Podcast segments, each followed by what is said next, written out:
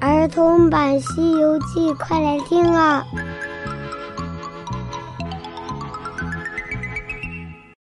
西游记》第二百七十四集：三藏去化斋。小朋友好，我是永桥姐姐，我们接着来讲《西游记》的故事。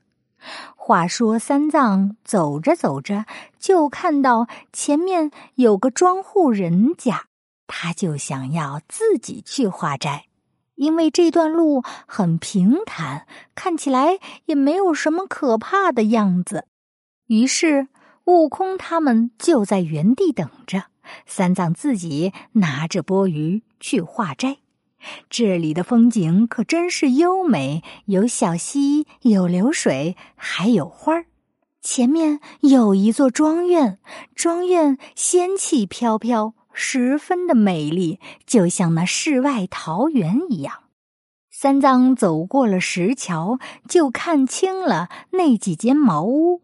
茅屋里面有一座窗户，窗前坐着三位女子，正在那里做针线活呢。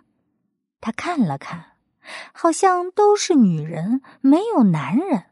他不敢过去，只能站在那树底下。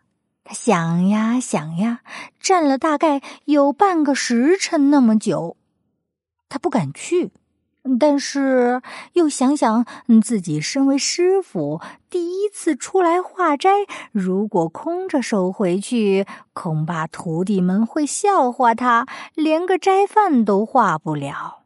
于是他只能硬着头皮接着往前走。走得更近些，又看到庭院里有几个女子正在踢球。这几个女子和刚才那三个可完全不一样。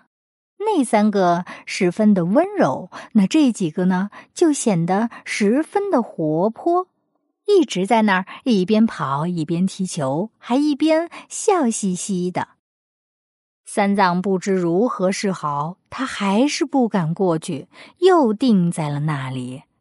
可是三藏想起自己走过来的时间也不短了，他不能再这样待下去了，只能上前说道：“女菩萨，贫僧随缘布施，想要化些斋饭吃。”那几个女子听见了，一个一个欢欢喜喜，有的丢了针线，有的扔掉气球，笑盈盈的跑过来迎接，说道：“长老失迎了，失迎了，快到屋里来。”三藏跟着他们走进了茅屋，一看，里面都是一些石门、石桌、石凳，显得有些阴气森森。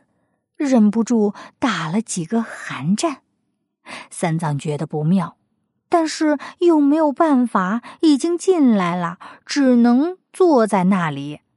几个女子问三藏是从哪儿来，三藏就回答自己是从东土大唐而来，要去往西天取经，经过宝地，想要化一些斋饭。并表示啊，吃过斋饭就走，绝不敢多打扰。那几个女子听了之后，欢喜道：“好好好，常言道，远来的和尚会看经，姐妹们千万不可怠慢，快点办些斋饭来。”这个时候，有三个女子留下来陪着三藏聊天儿。另外的四个就跑去厨房，撩起袖子，吹火刷锅。你们知道他们做的是什么饭吗？原来呀，是用那人油炒炼，人肉煎熬，熬的黑乎乎的，做成了面筋的样子；还用那人脑做成了豆腐脑。很快，他们就做好了，端到了石桌上。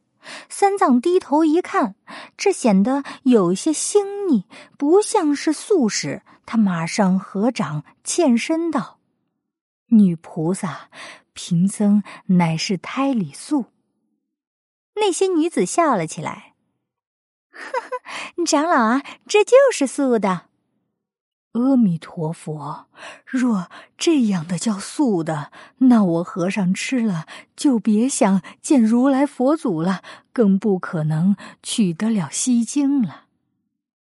长老，你这出家人还嫌弃我们的斋饭不成？哦，不是，不是，怎敢怎敢！我奉了大唐皇帝的旨意，一路西来，不曾杀过生。见到有苦难，我也会出手相救。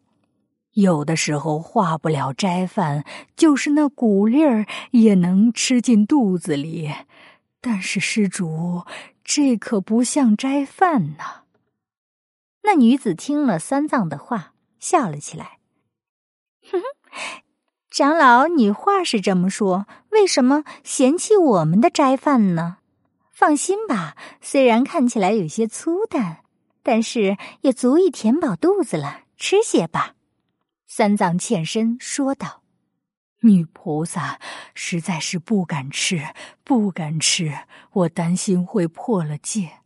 菩萨若是没有斋饭，请放贫僧出去吧。”三藏说完，站起身就要走，那女子马上拦住了门。他们当然不会就这么轻易的放三藏走了，他说道：“呵呵，上门的买卖怎么可能让你走掉呢？”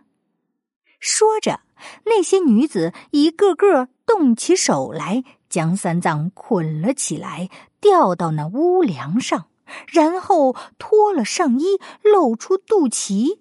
那些女子从肚脐眼里吐出丝来，那些丝有鸭蛋粗细，眨眼就把那庄院的门窗给封住了。悟空、八戒、沙僧他们守在路旁，见师傅一直没有回来，不免有些急躁。悟空跳上树枝，朝庄院那边张望。只见银光闪闪、白亮亮的一片，不知道是什么东西。他连声叫道：“哎呀，不好了，不好了！师傅遇到妖精了。”三藏遇到的是什么妖精呢？悟空他们能不能救出师傅呢？记得继续收听《西游记》的故事。我是永桥姐姐，我们下一集再见。